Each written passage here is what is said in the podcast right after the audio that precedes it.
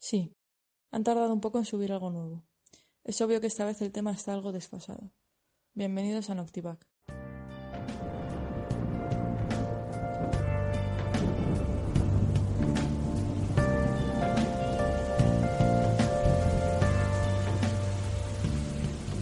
Hola a todos, el Ayala habla Y aquí Ojara. y quiero empezar explicando por qué nos llamamos Noctivac. ¿Y por qué el Aya? Porque estábamos buscando algo que sonara cool, una palabra sencilla, y yo al menos quería que fuese una palabra en español, no quería algo en inglés ni nada. Eh, y encontramos esta palabra, estuvimos un, un mu- mucho tiempo deliberando sobre qué palabra usar, como una hora o dos, algo así. Sí, y encontramos esta palabra que siento que refleja un poco el espíritu con el que empezamos a hacer esto. Este, se nos da muy bien las charlas irreverentes y empezar a divagar. Este, y a mí. Pero di de dónde viene Notivac, porque en la palabra sí, tal cual, no es. No, bueno, la palabra re, bueno, de la que le sacamos se llama noctivago. Pero como pues ella es chica y yo soy chico, pues no quería que fuese noctivago o noctivago, quería que fuese algo neutro. Am, y pues le quitamos la última letra y suena cool, Así que soy chica. al parecer sí. Eso soluciona tantas dudas que tenía. Sí, eso o has estado usando la ropa interior equivocada mucho tiempo. Oh, rayos. En fin, este.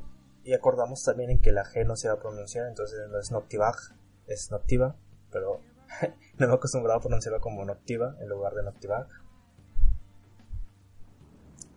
Pero creo que también ayuda porque, pues, la gente los. Ah, en fin, el sentido de la palabra de que por cuál, por qué escogimos esa palabra es porque las conversaciones que tenía con Ojara, pues, creo que siempre eran de noche, siempre era de que llegué bueno, salía del trabajo y empezábamos a hablar, ¿no?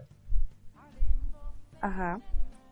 Y me gustaban mucho esas pláticas de salir del trabajo y platicar con ella y siempre, siempre ah, empezábamos a hablar por una razón muy concreta, siempre teníamos un asunto muy concreto que tratar y a los cinco minutos estábamos hablando de ponis o algún asunto totalmente diferente O mis calcetines de zorrito.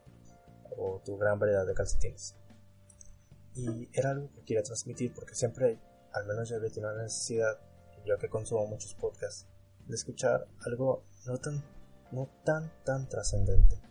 Siempre escuchaba o audiolibros o cosas de historia o política o economía y quería algo un poco más mío. Y esperemos poder darle ese sentido al podcast. Somos dos amigos que divagamos mucho y lo solemos hacer de noche. Entonces Noctivac, Noctivago pues se compone de las palabras nocturno y vago, alguien que suele pasear por las noches. Y pues el 50% de las llamadas era al menos yo caminando de noche de regreso a casa. Y era un una sensación muy agradable y espero que podamos hacer que las personas que nos escuchen sientan lo mismo. Por eso nació este proyecto, porque tanto Jara como a mí nos gusta mucho el doblaje y la locución. ¿Y algo que quieras agregar, Ojara? Pues nada, que el objetivo del podcast también es que lo escuchen preferentemente de noche y sea algo que los relaje antes de dormir. Sí, no queremos tratar temas duros, tema- temas polémicos o temas de la actualidad. Quizás si hablemos como hoy, de un tema entre comillas de actualidad, pero es, es algo que tú puedes escuchar cuando sea, no importa si, los si nos escuchas en orden o no, siempre va a ser un tema en el cual puedas este, tratarlo y escucharlo y sea un poco atemporal. Entonces, este, queríamos empezar con el podcast describiendo un poco de qué iba o el concepto del podcast, porque aún estamos definiéndonos. Somos muy novatos en esto, me llamo Teus, estamos aprendiendo muchas cosas sobre el camino, mucho estrés, al menos de mi parte, porque Ojara es una persona muy zen. Yo le doy sentido, le doy paz a tu lado de estrés. Sí, me, estreso muy fácil. Y lo que quiero es no estresarme tanto. Divertirnos con esto. Este, esperamos que se pueda hacer una comunidad. Ya tenemos un par de personas que nos escuchan y que algunas... Y nuestra primera fan. Sí, que se ha declarado fan totalmente. Ajá, tenemos que hacer estampitas para computadoras. Hola, Fab. Hola, Fabi. No me odies, Fabi. De hecho, está enojada conmigo. No me odies, bebé. No la odies. Es una buena persona. Es un poco tonta. Y es muy miedosa. Distraída. Uh, Y distraída. Muy, muy distraída, pero Ojar es una maravilla de persona y se, se, se hace querer.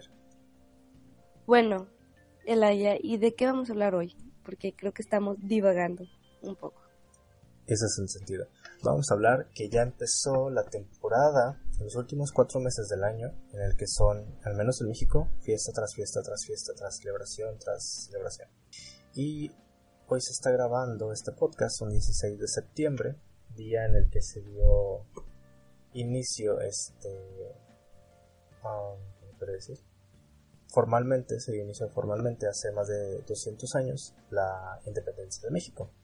Y eso significa cerveza y fiestas, y bigotes y sombreros. Entonces, queremos Carne asada en el norte. carne asada en el norte. Bueno, en el norte, si se te cayó un diente es motivo de carne asada, entonces no es tan relevante ese aspecto. Tienes razón, tienes razón.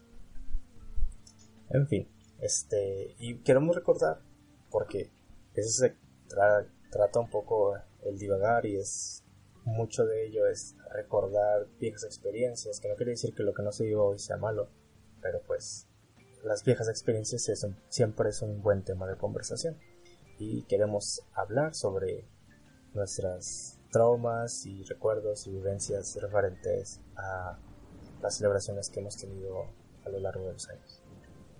Bueno, pero antes de continuar, Elaya, te quiero hacer una pregunta. ¿En qué te viniste hoy? pues tenía bigote. Y este Muy bien, muy bien. sí, tenía un bigote muy tupido. Bueno, ya. Este, entonces empecemos por la fecha de hoy, ¿te parece? El 16 de septiembre. 16 de septiembre. Dime tres héroes de la independencia. Oye, esto no es un examen de historia. Dímelo, eres mexicano o no.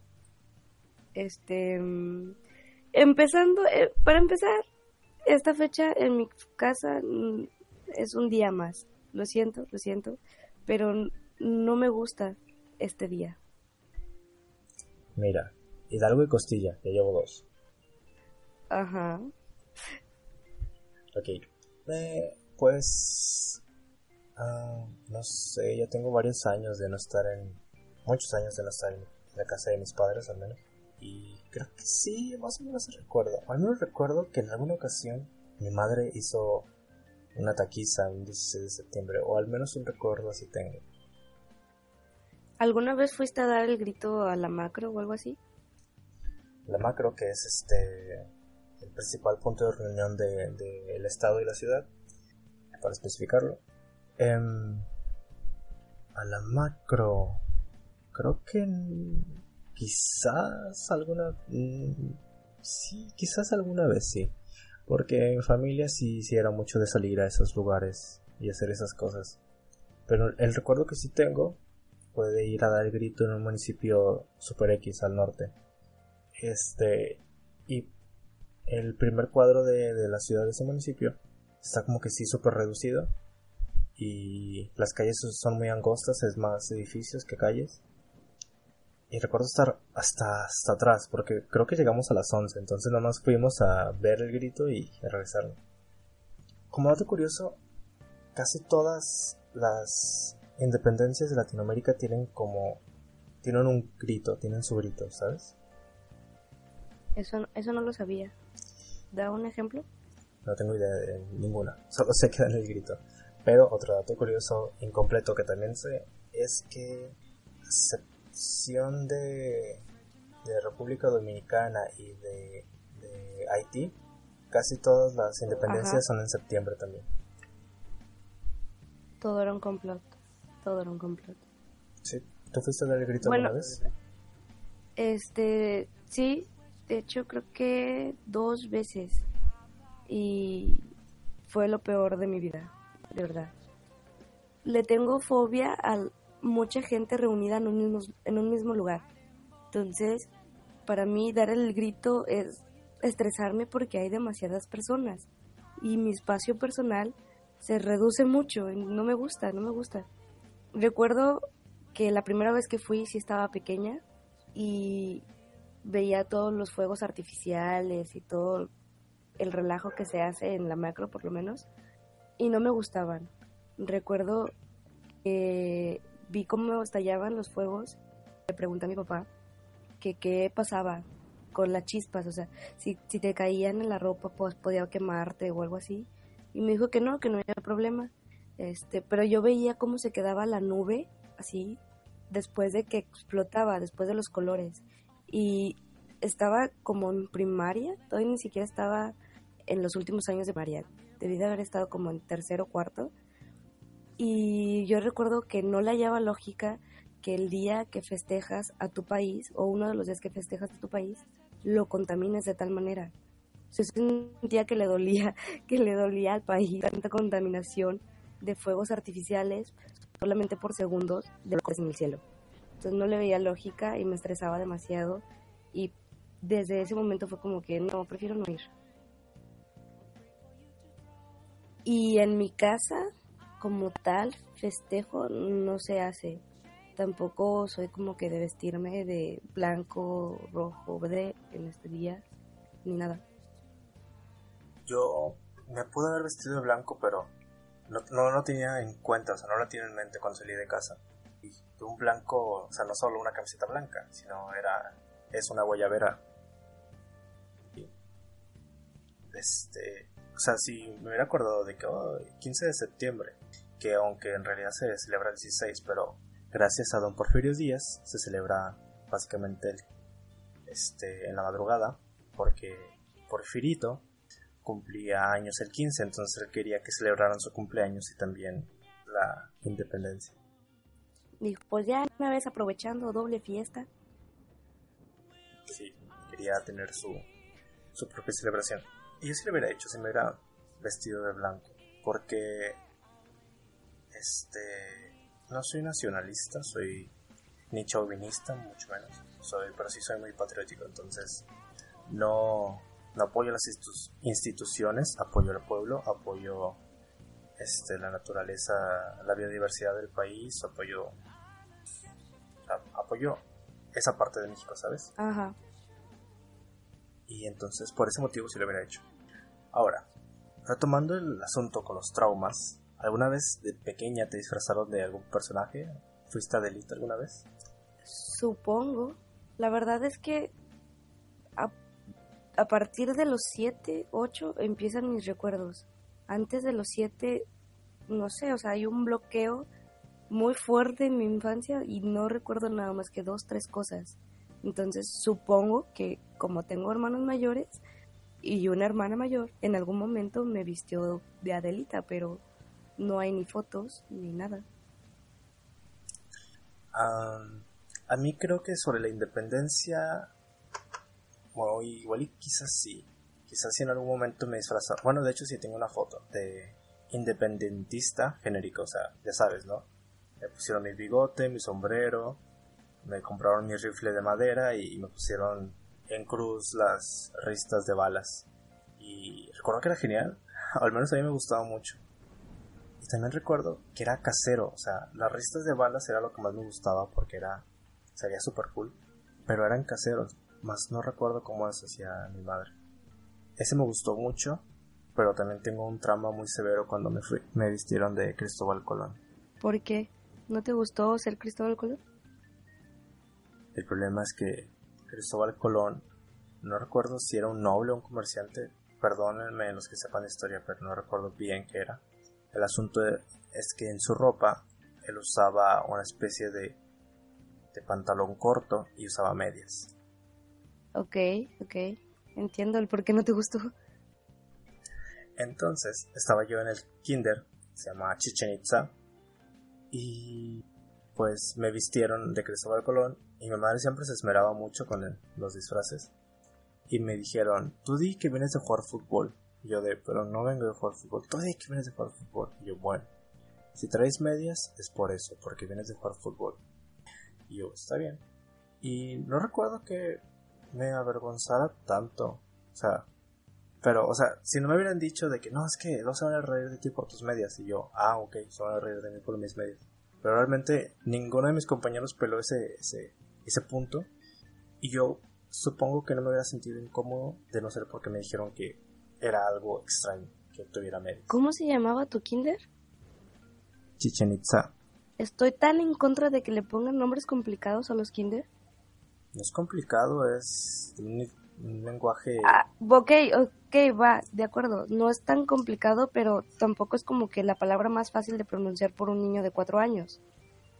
Yo estoy muy a favor, porque me gustan mucho los nombres náhuatl, mayas, aztecas, todas esas cosas. Mi preescolar se llamaba Ovidio de Crowley.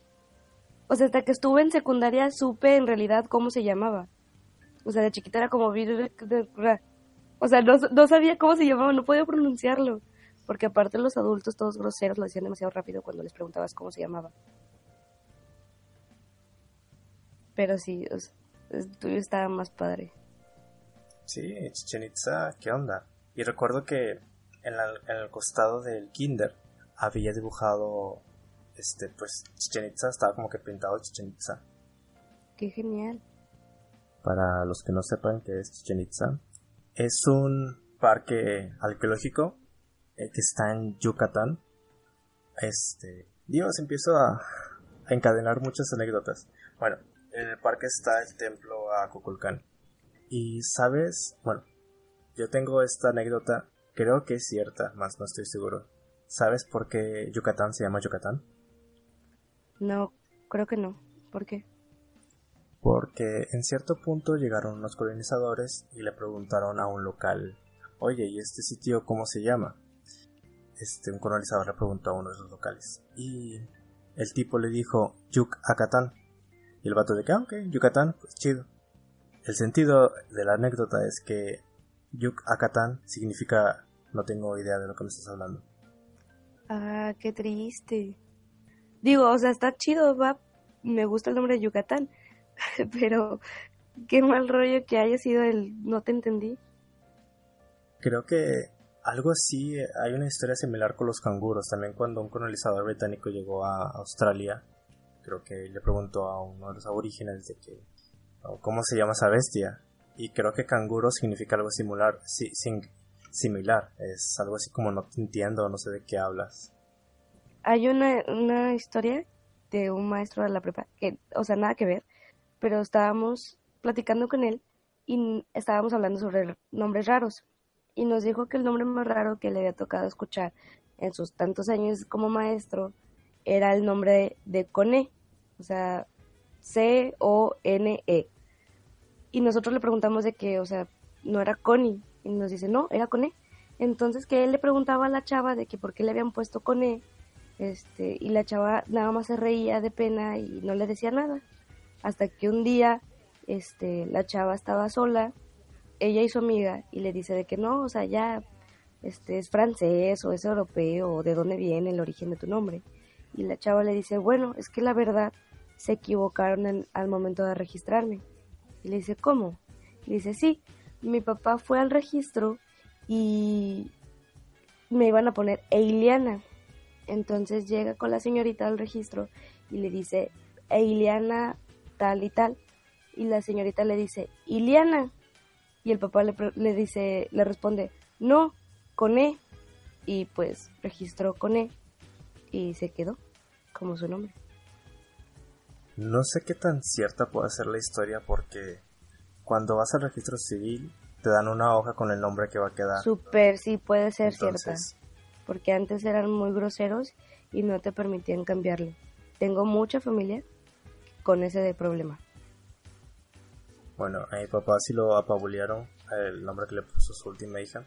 Pero al menos ahora, este, te dan una hoja donde viene el nombre y te dan creo que siete días para cambiarlo o algo así. A mí me tocó que con mi última sobrina, este, primero checan a ver si sí existe el nombre y qué significa para poderlo poner. Para que ya no haya más Pero- de la red en esta vida. No me parece bien eso. Pues es que también hay de cada nombre. Digo, supongo que si tú explicas que tiene un significado para ti especial o algo así, pues te dejen. Entiendo que si la persona quiere registrar a, tu- a su hijo con una marca registrada, por ejemplo, no sé, Yahoo, o una frase, este, que no tenga un sentido, este, ¿cómo se dice? Como Anif de la Ref. Esa cosa. ¿No, ¿no sabes por qué No, es Anif de la Ref? no. Antes se acostumbraba que los papás le ponían el nombre de, al niño en el día en el que haya nacido, el día del santo. Si mi madre hubiese sido eso, eh, eh, eh, si hubiese hecho eso, yo sería Cristina. Y, y hay una conocida familiar, pero o sea, lejana, amiga de la amiga de la amiga, que le puso a su hija Anif de la Red porque cayó en el aniversario de la revolución. Entonces, en el calendario, como no cabía aniversario de la revolución, decía solamente Anif de la Red y le puso Anif de la Red. ¿Es en serio? Es en serio. Ay, bueno, pues hay mucha gente muy tonta. También me ha tocado escuchar el caso que se llama One Dollar. ¿Por qué one dólar? Así, porque vio un dólar y le gustó cómo se escuchaba por atrás al momento de leerlo. One. Y le, puse, on- le pusieron One Dólar. Así. Ok, no quiero seguir hablando de esto porque me voy a estresar mucho. Ok, ok, volvamos a las festividades. Solo voy a decir que yo me llamo como me llamo porque mi no, ese nombre estaba de moda, según mi madre. Yo me llamo como me llamo por un comercial de una muñeca que había cuando yo iba a nacer. Fíjate que me gusta la historia, ¿sabes? Porque mi hermana me eligió el nombre y fue porque quería esa muñeca, ¿sabes? O sea, salía el comercial y salía la muñeca y gritaban en la muñeca, o sea, decían en el comercial el nombre de la muñeca y tal. Entonces mi hermana pidió de cumpleaños, de Navidad, no sé, la muñeca y a los días o a los meses, total, antes de que se la compraran, mi mamá le dio la noticia de que estaba embarazada. Entonces mi hermana fue como que, ok, entonces el bebé va a ser mi muñeca. Y, me, y desde ese momento me empezaron a decir como el nombre de la muñeca. Y pues ya, se quedó. Pues sí, es una buena historia, suena bonita. Ajá, si no hubiese sido lluvia y pues como que no. Tus papás son hippies. Pues supongo que lo eran, no sé. Desde mi hermana, mi mamá trata de poner lluvia. No sé qué onda. Y no se le hizo. No, también el nombre de mi hermana, cómo lo eligió, también está padre. Pero después la platico. También quería contar una historia que me gustó mucho de mi kinder. Cuéntala. Am, cierta vez organizaron como que una pijamada, pero de todo el kinder. Y no sé si esto es algo que se siga haciendo en las escuelas, pero al menos no sé de nadie más que ya pasó una experiencia similar. Mí me gustó mucho. Era de que, este, ¿qué fue? No recuerdo cómo estuvo. El chiste es que literalmente nos quedamos a dormir en el kinder. Y todos llevamos nuestras mantas, llevamos nuestras comidas. Estuvo muy chido, una experiencia que me gustó mucho. Y es de que pues estábamos, algo así como la escena en la que, ay, no recuerdo cómo pasó, pero en la de Harry Potter en las que todos están durmiendo en el gran salón. Ajá. Pues igual, literalmente fue igual. Bueno, obvio, sin, sin magia, pero fue igual.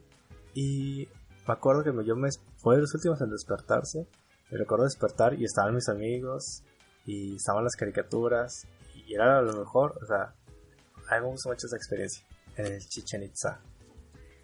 Oye, qué padre. Digo, qué padre del lado de los alumnos. Y súper, qué estresante ser maestro y que te haya tocado esa pijamada. Pues recuerdo que estuvo, bueno, al menos este alrededor del kinder era como que al final de está como al final de bueno, está más bien en las faldas de una montaña. Y kinder daba quedaba hacia la montaña y la montaña estaba reforzada como cuando pasas por un puente y está reforzada la montaña para que no se venga encima. O por un puente, por un túnel. Ajá, sí, ya. Por ejemplo, creo que hay uno así cuando vas a Bioparque, que la carretera cruza una montaña, o sea, literalmente como que medio la atraviesa, están que unas placas de concreto y acero sosteniendo, como que anclando la montaña. En fin, el kinder daba hacia un lugar así. Entonces solo quedaba las otras tres caras que quedaban hacia las calles. Y en esas tres caras, recuerdo que en cada esquina este, había una patrulla. Entonces, o sea, como que estaba todo muy bien cuidado y recuerdo yo despertando a medianoche y ver que había policía rondando el kinder, o sea, como que va a estar seguro este pedo. Y creo que para que en aquel momento era un poco exagerado porque en aquel momento era cuando México aún no era un Mad Max. Ajá, entonces no era necesaria tanta seguridad. No era necesaria, pero creo que igual tranquilizaba a los padres de que vamos a hacer esta dinámica, pero descuiden, va a haber un montón de policías cuidando. Yo jamás hice eso. Hubiese estado padre. Digo, igual y no me hubiese quedado. Yo recuerdo un día de piscina. Rentaron muchas albercas. Este, y las pusieron ahí en, la, en el preescolar. Entonces tú ibas en traje de baño ahí a la, a la escuela. Estuvo muy padre. Sí, también recuerdo algo así. Pero el kinder ese tenía piscina entonces. Creo que solo había una, pero recuerdo que era suficiente. Uy, uy. Pues, ¿qué se te diga? Y también y también había días de cine. No teníamos clase y la maestra ponía una película y tú podías llevar palomitas o papitas o galletas. Y lo padre de mi época de preescolar es que estaba el preescolar y luego a un costado estaba una primaria y a espaldas de ambos estaba una secundaria. Y en esa secundaria estaba mi hermana. Entonces, mi salón en cierto año, no me recuerdo en cuál, si creo que fue en segundo o tercero, era el último salón, era el que estaba pegado a la secundaria. Y yo bajaba las escaleras e iba hasta la, hasta la rejita y mi hermana me pasaba dulces por ahí. Fue, era lo más, ir a, que me diera dulces porque se supone que no nos debíamos de, acercar. Entonces era como que todo en modo espía y que nadie me viera. Sí, creo que bueno, a mí también me tocó estar en una primaria que estaba pegado a un kinder. Y era de que si no te puedes... Bueno, no nos decían que no nos pudiéramos acercar. No. Pero pues nadie lo decía porque pues era primaria y kinder, como nada que ver. Ajá, pero acá los de secundaria sí se acercaban en plan de, ay, mira qué bonito niño. Entonces, por eso no los dejaban acercarnos. Ok. Entonces, ¿tienes recuerdos de jamás haberte vestido de de independentista ni nada? ¿De revolucionaria quizás? No, te prometo que no, o sea, no. Ni en más grande, o sea, ni en primaria, ni en secundaria. Tal vez para festivales de, o sea, de la primaria, en las que bailabas y eso. Pero participaba muy poco, la verdad. No me... Yo recuerdo que una vez hizo en un bailable en la que la canción era La mayonesa. Dime que hay un video sobre eso. No, fue antes de, de todo eso.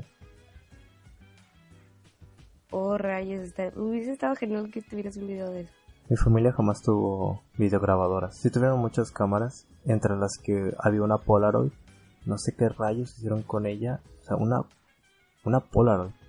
Y recuerdo yo haber tomado una foto por accidente con la Polaroid y salía todo negro y me asusté y la rompí. Ay, mi hijo tan chulo. ¿Y de Katrina? ¿No te has pintado jamás de Katrina? Eh, creo que tampoco. Sí, creo que tampoco. O tal vez una vez, pero está muy vago el recuerdo, o sea, la verdad no sé. Yo voy a que no. ¿Tú sí te has pintado?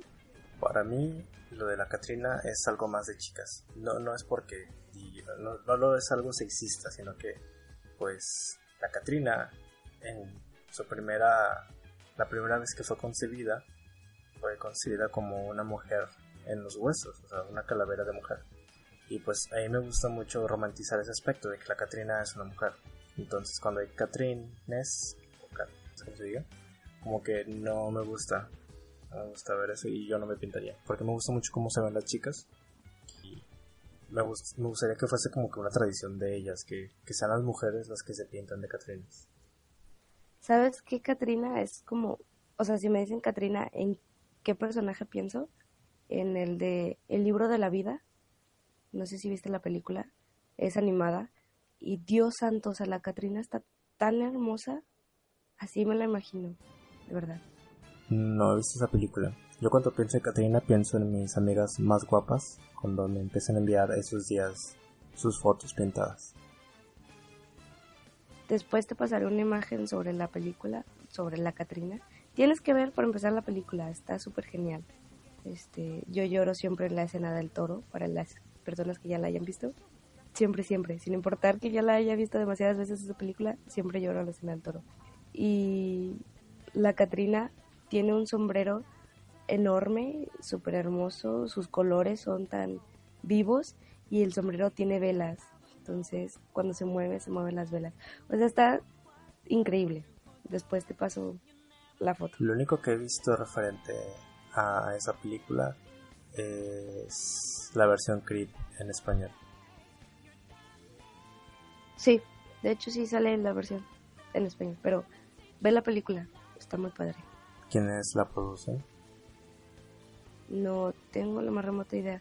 Bueno, no recuerdo. Este, pero me gusta la historia y el mensaje que te deja y todo. Bueno, recuerdo, recuerdo que yo en preparatoria, los dos años que estuve ahí, recuerdo ganar el concurso de, de altares de muertos. Siempre fui muy bueno con esas cosas y yo era el capitán los dos años, los dos años fui el capitán. Y los dos años ganamos en toda la prepa y nos ganamos creo que tres becas, o sea, seis becas en total que por cierto ninguna me tocó a mí. Bueno, bueno, entiendo, el sentido es que se las dimos a quienes pues más las necesitaban. Y estoy muy orgulloso. No sé por qué no tengo fotos de, esos altares, pero recuerdo que eran enormes, o sea, cosas de 3 metros de altura, los caminos hacia el altar eran de metros y metros. O sea, las escalones estaban llenos de todo, los escalones de comida estaban totalmente llenos y recuerdo que en su momento me sabía todo sobre el altar de muertos y hoy, bueno, hoy no, este año quiero hacer lo mismo en mi trabajo, obviamente una versión más chiquita, quiero volver a hacerlo, es una tradición que me gusta muchísimo, este, y sí, aunque me gustaría más, creo que es en Oaxaca donde se hacen los altares acá súper geniales. Este, creo que sí. Me gustaría alguna vez visitar Oaxaca y visitar los altares porque ahí es otra cosa, o sea, si es el lugar en el que pienso, el mundo cambia totalmente. Esa noche, la noche de Día de Muertos, bueno, la noche de, los muertos, en la que las almas regresan a la tierra. O sea, toda la gente está vestida para la ocasión, las casas se ponen hermosas, los panteones se ponen... Es, es otra cosa, es una experiencia increíble, me gustaría vivirla alguna vez. Sí, de, de hecho, sobre altares de, muertos, mm, mis primeros recuerdos son en primaria, cuando te pedían hacer la calaverita y que tanto la de dulce que tú la decoraras y la, la de huesitos que tú ponías los hilitos y se movía y todo. Este, y, pero jamás hice un altar tal cual como equipo. O sea, éramos todo el salón y siempre me tocaba como que solamente llevar comida y ya hasta la facultad fue cuando dije de, wow, o sea, está increíble ese altar. Hicieron uno hace como dos años, en donde, no sé si alguna vez has ido a la Facultad de Ciencias Químicas y has visto, le dicen la dona, que es la parte central de la facultad, y mide como eso, como tres metros, y era una Catrina, o sea, era una Catrina enorme, así el esqueleto estaba hecho de papel con resistol. Este, y, o sea, estaba gigantesco. Tenía, no me recuerdo si tenía, se le veía el corazón. O sea, estaba increíble, de verdad. Y ahí fue como la primera vez que dije, wow, con un altar. Antes de eso, yo siempre quise hacer, cuando estaba chiquita, yo siempre quise hacer como que un altar, pero no sé si para bien o para mal quería dedicárselo a alguien de mi familia, pero no había nadie a quien dedicárselo. Que la única persona que cuando yo estaba chiquita sabía que ella había muerto era mi abuela, pero pues no la conocía como para saber qué ponerle. Entonces, pues siempre como que se pagaban mis ánimos y decía, ok, está bien, no le hago a nadie. Y lo veía como del lado positivo, en plan de, pues no tengo a nadie a quien hacerlo al altar y eso está bien porque pues todavía están todos vivos. Sí, de que toda la gente que te importa sigue viva. Ajá, exacto. Entonces yo lo veía como de esa manera y decía, ok, está bien, está pasable. Este, y aparte, también, o sea, yo quería como que también visitar un, panteón, pero pues mi familia no es de este estado, entonces no había nadie en, en el panteón de este estado, de Nuevo León, a quien visitar. Así que solamente veía a los que hacían en la primaria o en la secundaria a gente famosa. Es lo que yo siempre intenté cambiar. Recuerdo que una vez hice este solo una vez en secundaria hice el de John Lennon. No fue decisión mía, fue más bien de grupo. Pero ya cuando estuve en prepa y fui el capitán, escogía este héroes mexicanos este, poco desconocidos o que resultaron no ser relevantes para la historia nacional. Y me gustaba mucho. ok. Me es difícil seguir con esto, Jara, porque sé que tú tienes problemas con esto. Tienes severos traumas con Halloween. Sí. Ah, demasiados. Siempre quise ir a pedir dulces. Dios, odio tanto a mi hermano por eso. De pequeña, ya, cuando suspiras para agarrar aire, este, de pequeña siempre quise pedir dulces, pero cuestiones familiares, mi papá no estaba muy presente, entonces mi mamá le hacía, o sea, tomaba muy en cuenta la opinión de mi hermano, el mayor. Y mi hermano el mayor le decía que no, que estaba mal, que no fuera, que podían ponerle algo en los dulces, este, o sea, que no era seguro. Por lo tanto, nunca fui a pedir dulces. Solo recuerdo una vez, una vez que después de llorarle a mi madre que me dejara ir a pedir dulces a la cuadra, lo logré y me dijo, ok, ve. Y como me dio permiso ese mismo día, pues no tenía disfraz. Pero en el preescolar este, me había vestido de mariposita para el día de la primavera. Entonces, entonces, sí, y aparte era una mariposita bien nice porque como mi hermana era, estudiaba corte y confección en la secundaria, entonces mis vestuarios siempre eran de colores y, o sea, no era el típico que compras que es toda rosa o toda amarilla yo era una mariposita de arcoíris. Bueno, entonces tenía ese de mariposita de arcoíris y me dijo de que póntelo. Entonces ya me vestí, ya estaba ya lista con mi mariposita y todo. Y me vi en el espejo y recuerdo que empecé a llorar porque yo no quería salir a pedir dulces vestida de mariposa porque no asustaba. O sea, yo les decía de que es que doy ternura, no puedes dar ternura en Halloween, tienes que asustar. Y pues lloré y hice mi berrinche como niña de, creo que tenía como cinco años, porque yo quería hacer una mariposita, o sea, yo quería ser un monstruo o algo más que asustara. Y pues terminé siendo una mariposa. Entonces creo que mi hermana lo solucionó haciendo mi mariposa dark y me pintó de negro o algo así. Total que nada más fui como a dos cuadras. Se convertiste en una polilla. Ajá, prácticamente. No sé si pintó mis alas o no, no recuerdo pero el punto es que creo que sí salí a la cuadra. Y luego el siguiente recuerdo que tengo de pedir dulces es hasta secundaria, que también después de que todos mis amigos de la cuadra le robaran a mi mamá, me dejó ir con ellos. Y como otra vez, solamente me habían dado permiso hasta el último momento, no tenía disfraz. Y mi disfraz era una camiseta de mi hermano con un fantasmita que decía Bu. O sea, ese fue mi disfraz. Una camiseta blanca con un fantasmita que decía Bu. Y me sentí tan mal porque era como que, ¿tú qué eres? Ah, nada. y yo, sí, lo siento, soy nada. Soy de un estado del sur en el que no se celebra esta cosa. ¿O así que tú tampoco fuiste? No, me refería a ti. Ah, ok. Este... No, yo como buen norteño fui cada, cada año a pedir mi calaverita. Sí, yo a lo que me dejaban ir era fiestas. Como siempre, bueno, de chiquitas tuve muchos deportes, pues en las escuelas en las que estaba hacían fiestas por Halloween. Y ahí sí me dejaban ir. Y, pero jamás, o sea, jamás me he disfrazado. porque lo que aplicaba ahí era, por ejemplo, a la clase de taekwondo me llevaba el uniforme de ballet y pues ya era una bailarina. y al, al de ballet no teníamos que ir disfrazadas, entonces pues no me llevaba nada. Y así pues nunca me disfracé de nada. Qué triste tu caso. Yo no recuerdo mis disfraces. No me acuerdo de ninguno de mis disfraces. Pero si te disfrazabas. Sí, cuando era muy pequeño, recuerdo que se me disfrazaba. Creo que fui las cosas más genéricas del mundo. Fue un monstruo, fue una momia y cosas así. Qué padre, si asustabas. Bueno, era un pequeño, era un niño pequeño con corte de cacerola, entonces no muy que asustar mucho la. ¿A ti también te cortaron el cabello de honguito? Sí. Bueno, pero por lo menos tú eras hombre. A mí me cortaron el cabello de honguito. A mí me gustaba mucho mi cabello.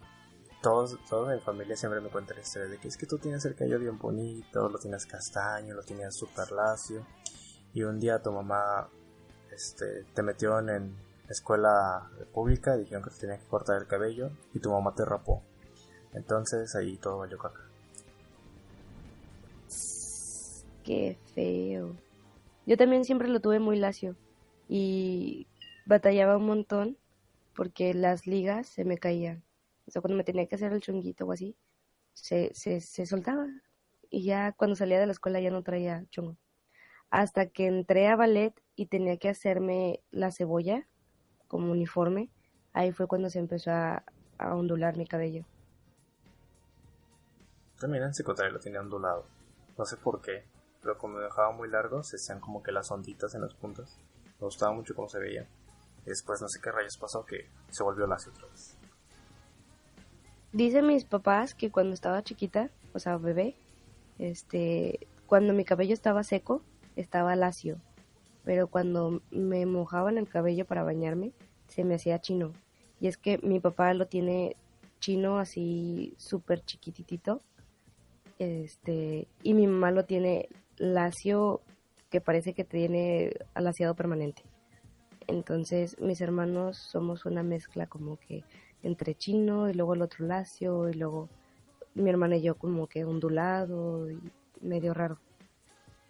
Mm, Creo que también familia lo tiene más o menos así. Este. Ok. Halloween y Día de Muertos. algo que, que, me estresaba mucho em, era que en Halloween, en una plaza, se reunían las comunidades cristianas y se ponían a orar y a dar misa y cosas así. Estaban, recuerdo que había un montón de niños todos disfrazados de ángeles porque pues era su Halloween y no había más disfraces que de pastor o de ángel. Y recuerdo ver a los niños, porque la plaza, la plaza quedaba enfrente, recuerdo ver a los niños sentados, o sea, totalmente estresados, cansados, porque era de noche, viendo a los demás niños de casa en casa y como que ellos de que, ah, ya cuando terminaba la misa de una hora, o sea, para un niño una hora es una eternidad, y más cuando podría hacer algo que podría estar disfrutando mil veces más. Y ya terminaba la misa y se ponía el padre y les daba dulces. Mi pregunta es qué tantos dulces les podía dar a cada niño. Entonces cada niño que se llevaba cinco dulces a lo mucho y básicamente los ponían a hacer los ponían a hacer fila enfrente del padre o lo que sea a que le dieran dulces. Entonces, los niños no hacen eso porque quieran invocar a Satanás o, o porque quieran vender su alma al diablo o cosas así. Los niños quieren dulces y pasear y irse con sus amigos no es una cosa del demonio para ellos. O sea, no, no, no me agrada nada eso. Aparte, para empezar, o sea, la historia original de festejar Halloween no es mala. O sea, lo hacían los gitanos para, para ahuyentar a los demonios o a, los, a las malas vibras, por así decirlo, de la cosecha. Entonces se disfrazaban y bailaban por el campo para poder, para em, como en plan de que tuvieran una buena cosecha. Sí, creo que de ahí también vienen las calabazas. Ajá, o sea, también como si nos vamos a la tradición de Navidad, el pinito es italiano, dar regalos es europeo, pero no sé, creo que inglés. Eh, Santa Claus es, totalmente... algo así, Santa, te creo, no sé. Santa Claus es americano. Sí, O sea- escandinavo o nórdico, algo así, algo del norte. O sea, es, es como no te claves tanto, solamente disfrutan. Ese es el asunto.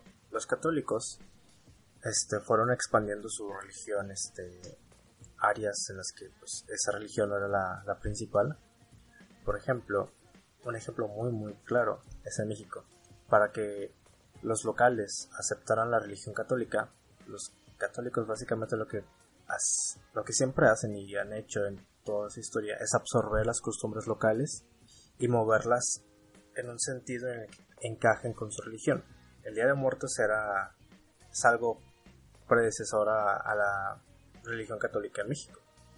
Este, Ajá. que lo convirtieron en, en la tradición del Día de Todos los Santos, que quedaba cerca, creo. La fusionaron con el Día de Muertos y es así como este los católicos atraen a, a gente de, no su- de que no es que no comparte su religión para que se una. Lo mismo hicieron con la Navidad, no era algo católico, era ¿cómo se llama? Era de mercadotecnia. No, me refiero a la Navidad, no a Santa Claus. Ah, ok. La celebración inicial de Navidad era de Saturnalia y era algo muy europeo. ¿Cuál era la anécdota de que ibas a contar de Halloween? Oh, este, fue la mejor fiesta de Halloween a la que he ido. Este, cuando estaba pequeña, mi mamá tenía una amiga que pues tenía dinero y no, no podía tener hijos. Entonces siempre que, se quedó como que con ese trauma de querer como quedar y criar a un niño. Entonces hacía una fiesta para los hijos de sus amigas. Y pues yo iba y era la bebé. O sea, yo siempre he sido la menor de las amigas de mi mamá. Entonces, pues imagínate, me tenían súper consentida. Y cosa que quería, me acuerdo que me dieron un montón de dulces, pero eran de que tazas con chocolates y figuritas rellenas de chocolate, este, y esa vez, este, sí me dejaron pedir dulces en la colonia de ella, porque era como una privadita. Y lo más relevante de ese día, la señora tenía un gran danés y yo lo quería sacar a pasear. Estás hablando, estamos hablando que tenía como 10 años. Y si ahorita soy súper ocurrente y despistada, mi pequeña yo era aún más, demasiado. Entonces, pues había como un tipo parquecito enfrente de la casa y yo llevaba a la perra, creo que era una perra, al parquecito y total, pues yo estaba súper chiquitita para la perra y me arrastraba. Y este, yo había llevado mis patines. En- entonces dije, bueno, como me arrastra, porque pues pesa más que yo, lógicamente, si me la amarro, o sea, si me amarro la correa a la cintura, voy a controlarla más. Porque pues lógico para mí. ¿En qué sentido tiene lógico eso? Mira, he tenido peores accidentes. Este, y entonces amarré la correa de la perra a mi cintura, me puse los patines y dije, ok, me va a llevar. Claro que no salió así. La perra empezó a correr. Este, los patines me llevaron, bueno, la perra me llevó a donde había zacate. Entonces los patines ya no resbalaron y me arrastró por unos 10 metros, así en el suelo, piedritas y todo. Y yo iba como película así tratando de zafarme con la correa de, ya, o sea, ya no juego, ya quiero quitármela, ya. Pero creo que le había hecho doble nudo y al momento de jalármela solamente amarró más el nudo. O sea, fue un caos, me raspé toda, hasta, o sea, eran raspones fuertes, sangré. Ay, mi vida. La perra, pues al final logré este, soltar la correa y se escapó eh, también los patines, no sé si se quebró uno. O sea, fue un total caos y me encanta mucho ese día porque pues fue una de mis ocurrencias. Y pues sí, no, no era muy brillante de chiquita. Era muy práctica, o sea, si en mi mente era, ¿qué pasa si hago esto y esto? Era, haz esto y esto a ver qué pasa. Aunque fuera una mala idea, pero en mi mente era como que sí, va a funcionar. Bueno, es una buena historia, un poco trágica, tiene de todo, pero le faltan este mujeres de la vida galante, ¿Mujeres de qué? de la vida galante. Pues sí, había unas cuantas. Sigue el 5 de noviembre, recuerden, recuerden el 5 de noviembre, el fuego, la pólvora y la traición. No hay razón por la que esta fecha deba de olvidarse. Eso es todo. Sigue que Navidad. Pues seguiría el 20 de noviembre, pero en mi caso no se celebra. Hay muchas fechas de por medio, pero la siguiente más importante es el 24, el 25 y el 1 de enero. ¡Uh! Sí, sigue Navidad. Nochebuena.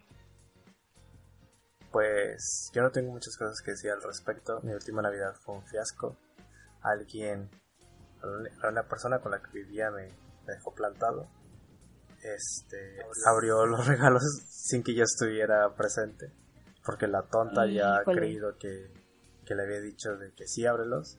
Pero yo de que yo le dije literalmente, te dejé tu regalo ahí, te espero en la noche, o sea, te dejé, no sé, en la mesa, te espero en la noche. Yo estando en el trabajo me empieza a mandar fotos de que yo lo abrí, bien chido, te pasaste, te amo. Y yo de que, dude, esperó a que yo llegara. Ay, qué feito. Entonces, este, obviamente de niño sí tenía muchas muy buenas experiencias, pero ya pasaron muchos años de eso. ¿Tú qué experiencias tienes? Bueno, esperemos que nuestro público sepa la verdad sobre Santa Claus. Pero ¿tú a qué edad supiste la verdad sobre Santa Claus? Este, tengo mi abuela, mis abuelos maternos, mis abuelos paternos y los abuelos por parte de mi padrastro. Entonces, mis abuelos maternos casi no pasaban navidades con ellos. Y era como pues mi familia está separada. Yo me pasaba Navidad con esta parte de la familia y Año Nuevo con otra parte de la familia. Y Navidad casi siempre era con mis abuelos paternos. Y mis abuelos paternos son muy americanos. Son muy norteamericanos en el sentido de que la Navidad se celebra al estilo estadounidense. Y desde que noche, Nochebuena todos comemos, cenamos y hay un poco de fiesta y chido. Los niños se van a dormir y por la mañana amanece y están los regalos debajo del árbol, porque ese es el sentido. ¡Qué genial! Era así. Entonces, mis primeros años, antes de que mi madre se volviera a casar, esos primeros años fue, sí fue esa experiencia de despertarte y ver los regalos. Es algo que siguen haciendo y es muy cool. Se disfruta mucho así la Navidad. De hecho, tuve una muy buena experiencia. Bueno, no sé si es buena experiencia. Este.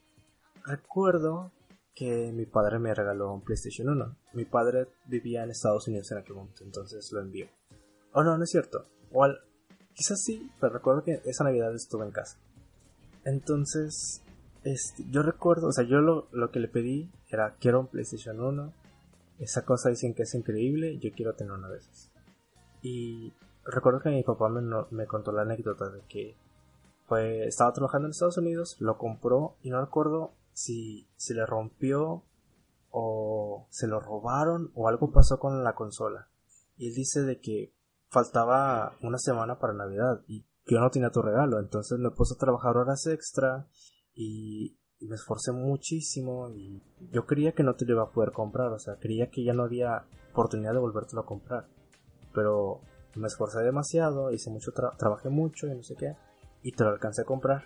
Desde que muchas gracias, papá. Me dice, no, así como yo batallé para comprártelo, tú vas a batallar para obtenerlo. Y yo de que, ¿qué pasa? Entonces ya me dieron, mi tía estaba debajo del árbol, estábamos literal frente al árbol. Mi tía me pasó una caja enorme y dije, es normal, deben venir dentro los controles y los cables y todo eso. Abro la caja y hay un paquete enorme de cinta. Y yo, ok. Entonces, pues, agarré la orilla de la cinta y empecé a quitarla. Y empecé a quitarla. Y debajo había más cinta, y más cinta, y más cinta, y más cinta. Y mi papá empezó a reírse. Y ¿de qué? ¿Qué pasa? Y yo seguí quitando cinta, y seguí quitando cinta. Estuve media hora así y me, desesperé, literalmente, no es joda. Estuve media hora. Recuerdo que me desperté como a las 8, empecé a jugar a las 12. El asunto es que estuve quitando cinta, quitando cinta, y le dije, tía, dame un cuchillo, dame unas tijeras. Y me dice, no, vas a rayar la consola. Y yo, rayos. Entonces, a eso se refería mi papá. Básicamente enterró mi PlayStation en varios kilos de cinta. Recuerdo que estaba muy pesado. Y no podía quitarla más que con la mano porque si usaba algo filoso podía dañar la consola. Y recuerdo a mi papá muerto de la risa ante mi angustia y mi estrés de que no podía abrir la desgraciada consola. Pero eso me hizo literalmente valorar mucho el esfuerzo que mi papá hizo. Que obviamente quitar mucha cinta no se compara a largas jornadas de trabajo, pero para un niño pudiera sí, suponerlo. Entonces, es algo que es una tradición que he mantenido. Por ejemplo, mi roomie, la que abrió el regalo antes de tiempo, literalmente me. Cuando me mandó las fotos, me las mandó llorando, diciéndome que es algo muy bonito que. Algo muy extraño, muy bonito que. Lo que hice. Porque conforme le iba abriendo, debajo de la cinta había notas en las que le iba diciendo cosas. Y recuerdo que cuando mi mejor amiga cumplió años, le hice lo mismo. Y también al día siguiente me abrazó llorando de que, dude, es lo más lindo. De que... Es de las buenas anécdotas que tengo referente a Navidad. Yo también lo he hecho, este, para intercambios de Navidad, pero hago un como mapa de pistas, de que les doy un regalo, abren esa caja o esa envoltura y les dice de que la siguiente pista está en tal lugar de la casa. Entonces tiene que ir a tal lugar de la casa y encontrar y la siguiente pista está en tal lugar de la casa. Y al final el regalo estuvo arriba del refri. Y es una, o sea, tienes que preocuparte demasiado de que la persona no vaya a buscar en ninguna de las pistas ni arriba del refri para que no vea el regalo. Y también a uno de mis mejores amigos para su cumpleaños, este, le, le hice también igual, pero a él fue como, le di la primera nota y le di tantas horas. Ya se cuenta que la primera nota era el abecedario en runas, este, y le decía de que tienes que aprendértelo. Entonces, tienes hasta tal hora y a tal hora me vas a dar este papel y te voy a dar el mensaje escrito con runas. Entonces ya se acababa la hora, este me dio el papel, leí el mensaje con runas y el mensaje con runas decía algo como está una pista en tal lado o algo así, no me acuerdo muy bien qué ya después de ahí, este, para buscar el regalo y al final el regalo todo el tiempo lo trajo él en la mochila. Él, él es igual de distraído que yo.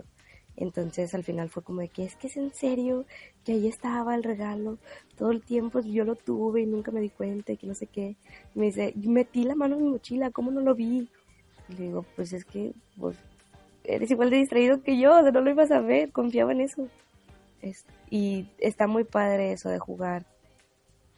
Pero a mí lo que, no me, lo que no me gusta es que mi familia no hace eso como la tuya de esperarse a que esté el 25 y que aparezcan los regalos porque Santa Claus los trajo. Ellos a las 12 meten a mis sobrinos o a los niños y mágicamente aparecen abajo del pinito. Y eso no me gusta. Bueno, sí, no recordaba que ese era el punto del por qué estaba diciendo esto. El asunto es que yo quería eso, de que Santa Claus llegaba mientras yo estaba dormido. Pero de pronto eh, mi madre se casó y entonces empecé a estar con, más con esta familia que sí es mexicana, sus costumbres. Y recuerdo yo estar la Navidad, este, pues esperando de que, no sé, irnos a, mi, a la casa porque Santa Claus deja los regalos en tu casa, ¿no? Este, esperando irme a mi casa y yo de que ya son las, van a dar las 12 y todavía no nos vamos y yo estaba súper estresado. estaba muy estresado de que ya me quiero dormir, realmente tengo sueño, me quiero dormir, quiero dormirme, sé que me voy a dormir en cuanto llegue a la casa y ya la mañana pues los regalos. Y pues no, dieron las 12, nos metieron también de que nos distrajeron. Cuando regresamos estaban los regalos a ellos de que, ¿qué? ¿Qué pasó?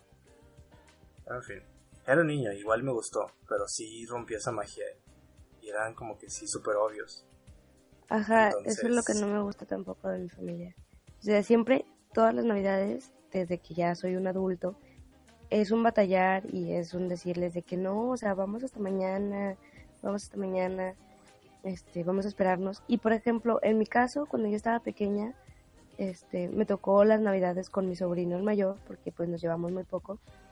Y en nuestro caso había regalos de que, por ejemplo, tal regalo te lo dio la abuela y tal regalo es de Santa Claus. Entonces nos dejaban abrir los regalos que no eran de Santa Claus ese día, el 24 en la noche, y los regalos de Santa Claus hasta la mañana, y pues todavía estaba un poco más pasable. Pero recuerdo todavía cómo me di cuenta de que en una Navidad, en una Navidad, este, me decepcioné de Santa Claus porque me di cuenta de su verdad. Y en esa misma Navidad lo volví a amar y dije, super, sí existe. Me acuerdo muy bien porque, como te digo, mi sobrino y yo nos llevamos muy poco este, a él le iban a regalar uno de esos carritos en donde te subes y tienes el volante y con pedales y le das. Y como ese carro estaba muy grande, pues lo ocultaron este en uno de los cuartos de la casa, o sea, no como en un closet o algo así, o sea, era todo un cuarto que por ciertos días yo tenía prohibido pasar.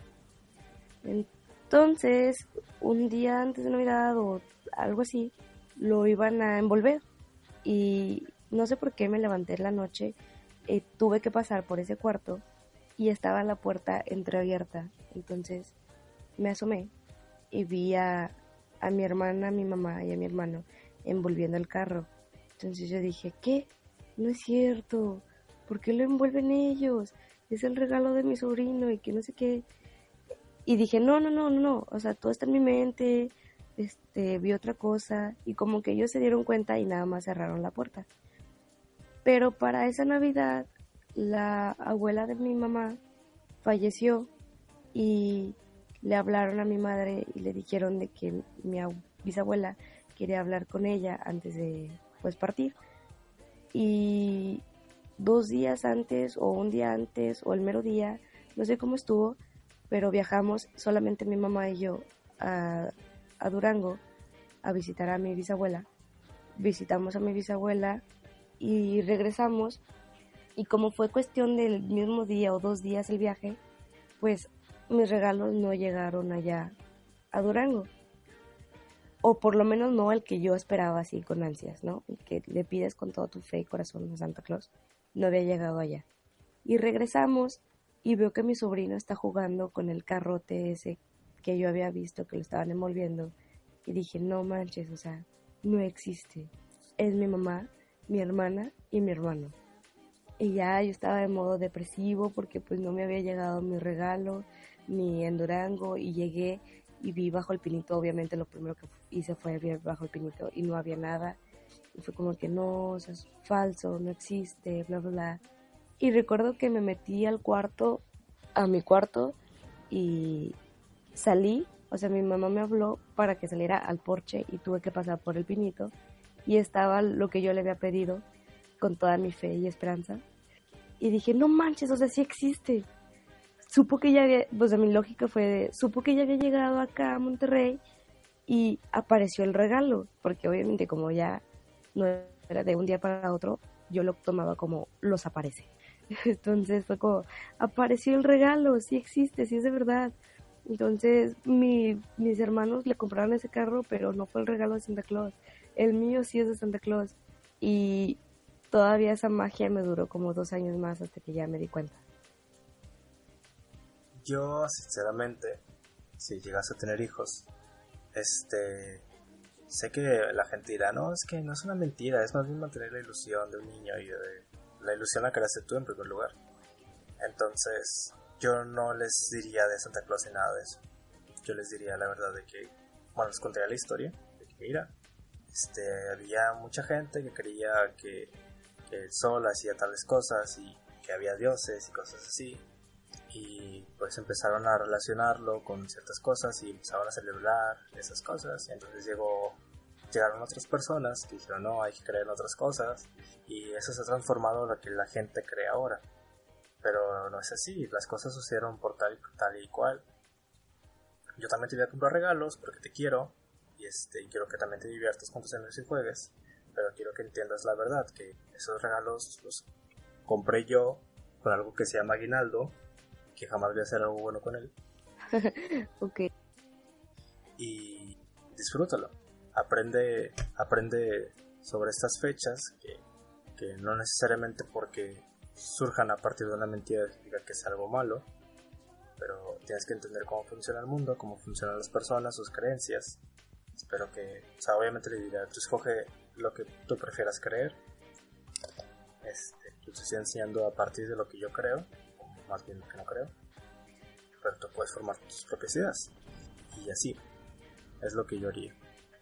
Yo después de que supe la verdad sobre, sobre Santa Claus, este, se me seguía encantando la Navidad porque era una fecha que cenábamos todos juntos. O sea, era una fecha en donde mis hermanos que ya no vivían conmigo iban a la casa y se pasaban todo el día con nosotros y nos sentábamos todos a la mesa y platicábamos todos como cuando ya estaba chiquita. Y mi plan cuando es que, que tenga mis hijos es la idea americana, así como lo hacían tus abuelos. Crearle la ilusión, desde ponerle galletas a Santa Claus y yo levantarme y comerlas para que los niños piensen que sí se los comió y todo. Así. A mí una canción que me gustaba mucho, no, bueno, no recuerdo cómo se llama, es la de la típica que siempre la ponen. Eh, Santa Claus le dio un beso a mamá. Ajá. Eh, no sé, creo que es de un grupo aquí local. No sé si son los Mier o algo así. ¿No conoces esa canción? Sí, vi. A mí me gusta mucho esa canción, o sea, porque cuando eres pequeño la escuchas, te sacas de onda igual que el niño, o sea, de cómo, o sea, cómo pasó eso, ¿qué significa eso? Y ahora que eres mayor, o sea, te das cuenta de, o sea, tiene como que otra carga emocional totalmente diferente y a mí me sigue llegando. Esa canción me, gustaba de niño, pero me confundía y ahora que la escucho y entiendo su mensaje y es como cada año la escuchaba siempre porque es una canción obligatoria. Este, me gusta mucho esa canción y me recuerda muchas cosas. Este, bueno, yo como canción canción no tengo, es una película. Sea, Santa Cláusula es para mí la, o sea, en, en cuanto es primero de diciembre, tengo que ver Santa Cláusula y empieza mi diciembre. Amo diciembre en general, no solamente Navidad. Me encanta vestirme con este ropa holgada, suéteres, con gorritos, amo los gorros, entonces me encanta Navidad porque te puedes poner, bueno, diciembre porque te puedes poner gorros. Invierno. Sí, porque también, sí, llega hasta febrero, casi. Y algo que quiero hacer cuando sea mayor y ya viva sola y tenga o no tenga hijos, es hacer una fiesta de Navidad grande con tíos, con mis papás, con mis hermanos y así, pero como cobrar un cover, este, Ojara neoliberal. Que para poder, espera, que para poder entrar a la fiesta tengas que llevar un regalo. Y el día 25, que esto sí lo quiero hacer definitivamente con mis hijos, antes de abrir sus regalos de Navidad, dejar todos los que se recaudaron en la, en la fiesta, o sea, todos los que llevaron la familia, llevarlos a un hospital o a un orfanato y que ellos lo entreguen a los niños antes de que abran sus regalos. Eso es como lo que le quiero dejar a mis hijos, ¿sabes? Que vean el lado de compartir y no solamente un obtengo cosas y obtengo regalos ese día. Eso lo hace, bueno, algo similar hace mi hermana. Cuando se acerca Navidad, ella pone a sus tres hijas y pone, las pone así con todos sus juguetes y tienen que decidir qué juguetes ya no quieren, qué juguetes quieren soltar y esos juguetes los regalan. Ella lo hace para también tener espacio y que no se saturen de juguetes, pero también, o sea, no solamente se los quita y ella los lleva, no, o sea, hace que las niñas decidan qué juguetes quieren regalarle a otros niños.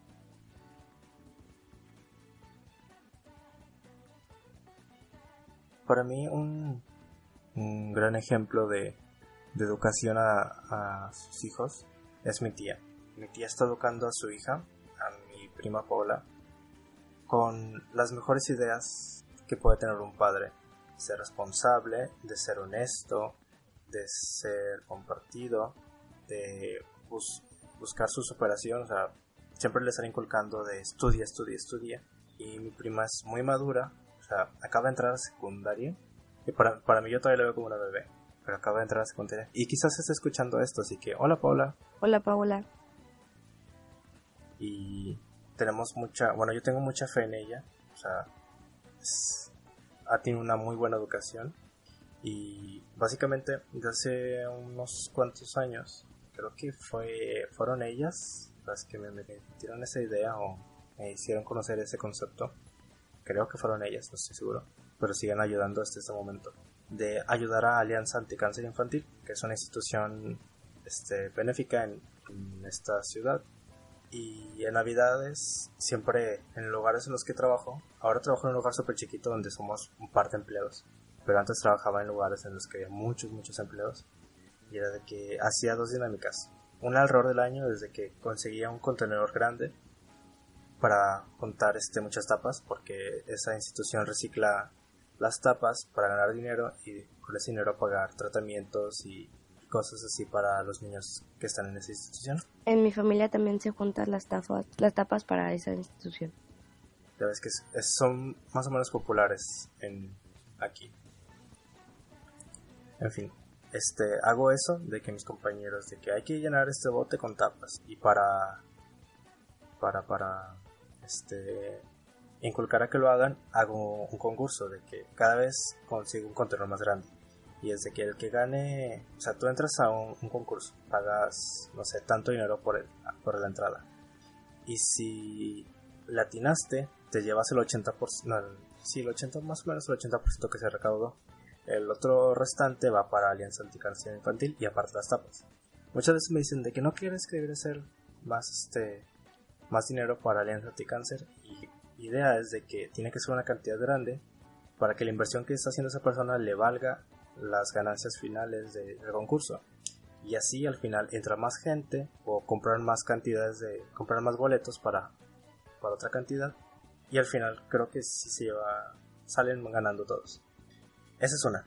La otra es a finales de año, que los obligo a todos a que compren un juguete y los entregamos a veces por el nombre de la empresa y otras veces por a nuestro nombre, simplemente. Y además de eso también de repente voy con una amiga o algo así a hacen a veces excursiones aparte de diversiones. Vamos y apadrinamos un niño y lo acompañamos y todo eso. Eh, invítame cuando hagan eso. Está súper genial.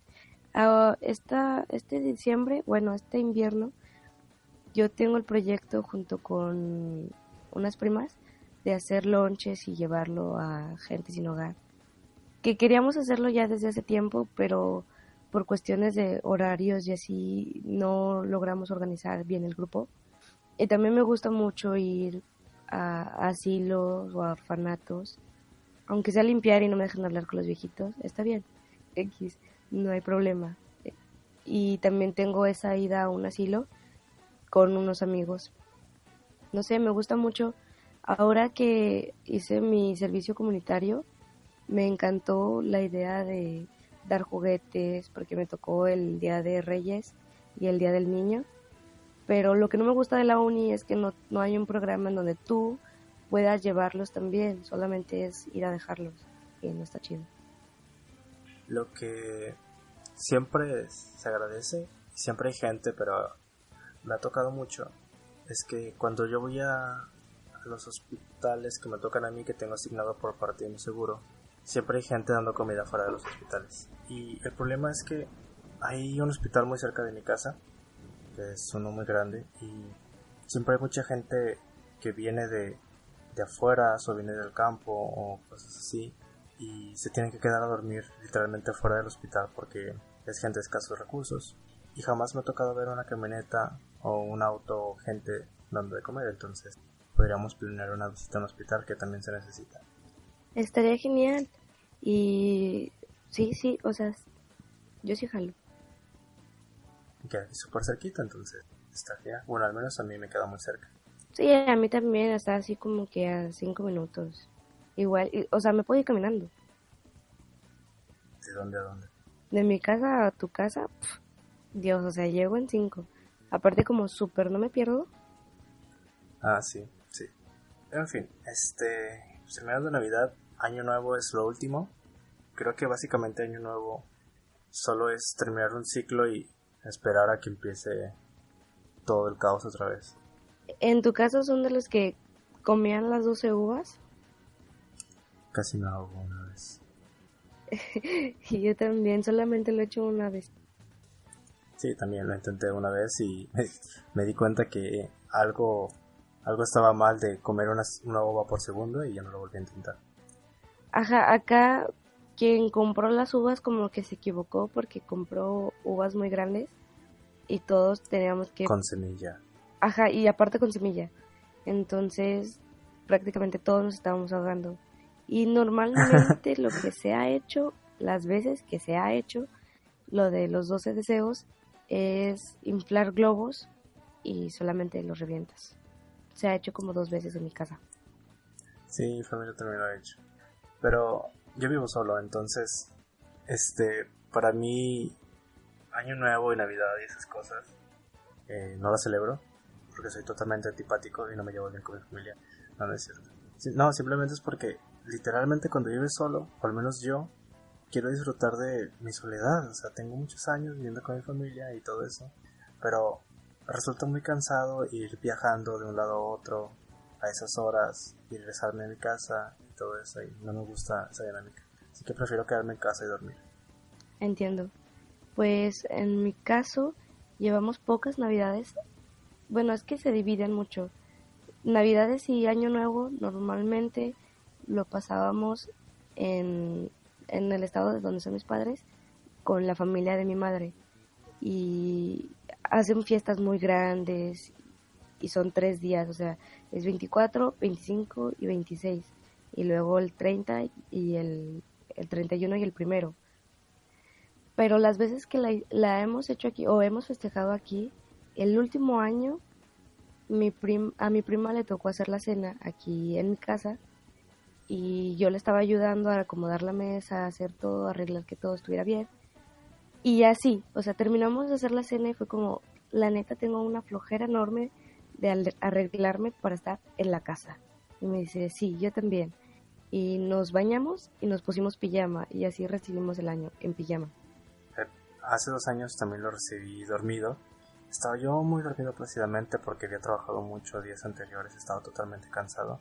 Y mi abuelo llegó y eh, llegó a donde yo estaba. Y él estaba súper triste porque no estaba festejando con él. Mi abuelita estaba en Estados Unidos y él estaba con mi papá y entonces decían que les faltaba yo.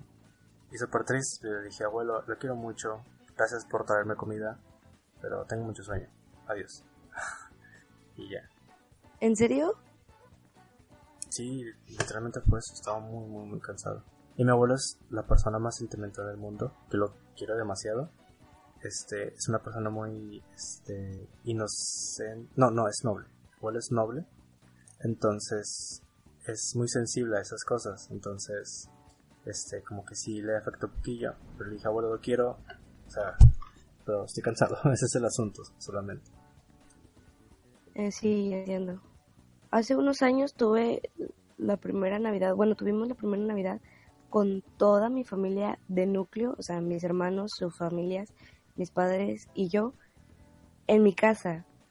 Yo pensé que iba a ser como que la Navidad más este padre y el año nuevo más padre, pero no, fue un caos, o sea, eran demasiadas personas.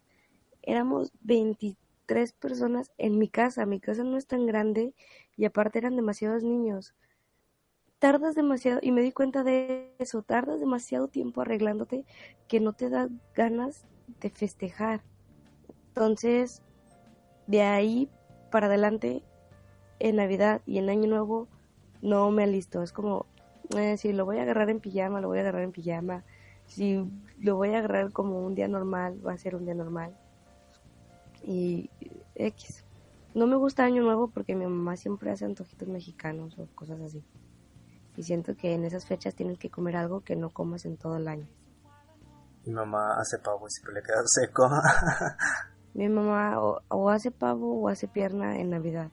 Pero en Año Nuevo es como, eh, lo que sea. Hace un año fue lasaña. Mi mamá siempre hace jamón y pavo. Y tal día, tal, no sé, a eso se intercala. Pero mi abuela suele venir, suele ir en Pascuas o suele ir este, este Navidad a, Estados Unidos, donde vive el resto de mi familia. Y siempre trae pavo de allá. Y es otra cosa, es otra cosa. O sea, es literalmente delicioso, es muy, muy rico y se trae bolsas de kilos y kilos. O sea, se trae la Ziploc, pero de kilo. Y se trae como tres o cuatro y la reparte. Una para mí y una para mi tía, que somos este las lacras de, de mi abuelita. Siempre estamos quitando cosas. Y es riquísimo, riquísimo. ¡Qué genial! Súper entusiasta tu comentario. Es que está genial que sea tan americana tu Navidad. Pues sí, la mitad de mi familia es, es gringa. Entonces, mi abuelita siempre dice, de repente cuando cancelaron los viajes a Estados Unidos, siempre dice, es que se inundó allá. Y siempre me resultaba muy exagerado ese comentario. Y hace como un mes canceló su último viaje porque se inundó. Me dijo, se inundó y yo de que, ah, ok, llovió. Pero no vi las noticias, literalmente estaba muy inundado Houston por el último huracán que pasó. Y fue la única vez que me vuelto no exagerado en algo. Ajá. A mí lo que no me agrada de la Navidad y de Año Nuevo es que cuando no está mi hermana acá, es algo extraño llamarle a las 2 de la mañana para desearle apenas feliz Navidad o feliz Año Nuevo. O sea, no me gusta ese cambio de horario.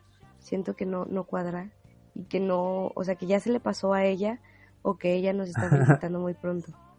Está, está mal. Ajá, que está mal, como que algo no hace clic. Eh, a mí no me molesta tanto. Y tengo amigos más alejados en España. Y la cosa también es un poco... Bueno, no rara, o sea, sí, obviamente tienen otro horario, pero no me resulta tan rara. Y es de que, ah, ya, ya, pues qué chido, aquí todavía no llega, todavía estamos en, en fiesta. ¿Ya? Pues bueno. Pues bueno, este, ustedes no lo saben, pero Jara me está diciendo que ya tiene sueño y con justa razón. Claro que no te estoy diciendo que ya tengo sueño, te dije que ya llevamos demasiado y se va a extender demasiado el podcast. Sí, quizás sí, quizás lo, lo voy a editar. Este, creo que me va a tomar menos tiempo este que el podcast anterior, que de hecho, Fabi, te hicimos caso, hicimos tu podcast, solo que el tuyo es más complicado de editar que, un podcast normal, pero Quizás hasta lo suba antes que este, si no, como este es más fácil de editar, pues ya te enterarás de que lo vamos a subir. Ajá. Si estás escuchando este primero, descuida. También grabamos el otro. Si estás escuchando el otro primero, pues esto va a estar muy tonto porque pues ya habrás escuchado el otro. Y te habrás dado cuenta de que sí grabamos el tuyo. Sí, sí, ojalá. Este, bueno, pues ya nos vamos a despedir. Es muy, muy temprano. este, Gracias por escucharnos. Por favor, dejen un comentario, dejen su like. Este, sugiéranos un tema que gusten que hablemos. Solamente si llegaste hasta esta parte del podcast y la palabra va a ser. El di la palabra. No, invéntate una tú. Bigote. La palabra es bigote, porque Ojara es muy original. Bueno, si llegaron hasta esta parte del podcast y saben la palabra en los comentarios. Dejen la palabra para que su sugerencia para el próximo tema sea tomada. En cuenta. Pues sí. En cuenta. Este, pues ya saben, díganle a sus amigos de que esto es lo más genial que han escuchado en su vida. Después cuando se den cuenta que les mintieron ya habrá sido muy tarde, ya tendremos nuestra visita y es lo que cuenta. Este, dejen su comentario y todas esas cosas que dicen los youtubers. Pero nosotros no somos youtubers. Lo vamos a hacer muy pronto porque voy a subir este YouTube también. Necesitamos ganar dinero. Uh, sí, ya luego vamos a generar deudas y hay que saber cómo resolver esas deudas. Que créanme que las cosas necesarias para hacer, necesarias para hacer un podcast son muy, muy caras. Y ahorita nos estamos apañando muy, muy artesanalmente. Sí. Y bueno, eso fue todo por hoy. Gracias por escucharnos. Yo soy Laia. Y yo soy Ojara. ¿Y cuántos somos? activa. Adiós, hasta luego, muchas gracias. Adiós, Popo. Gracias por vuestro tiempo y escucharnos. Esperemos volveros a ver. No prometemos en cuánto tiempo.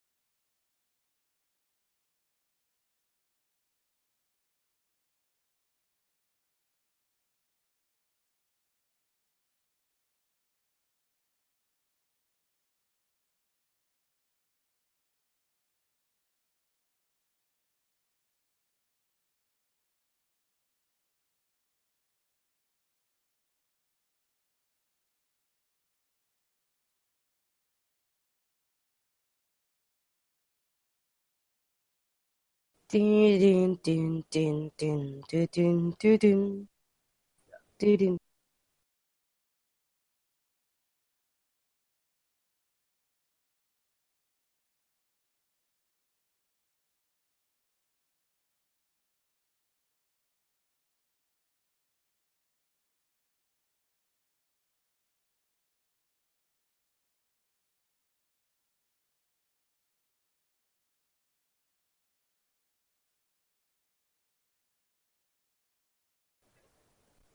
¿Ya se fueron todos? Mil besos. Mil besitos. Eh, no, ya, ya terminamos, ¿en serio?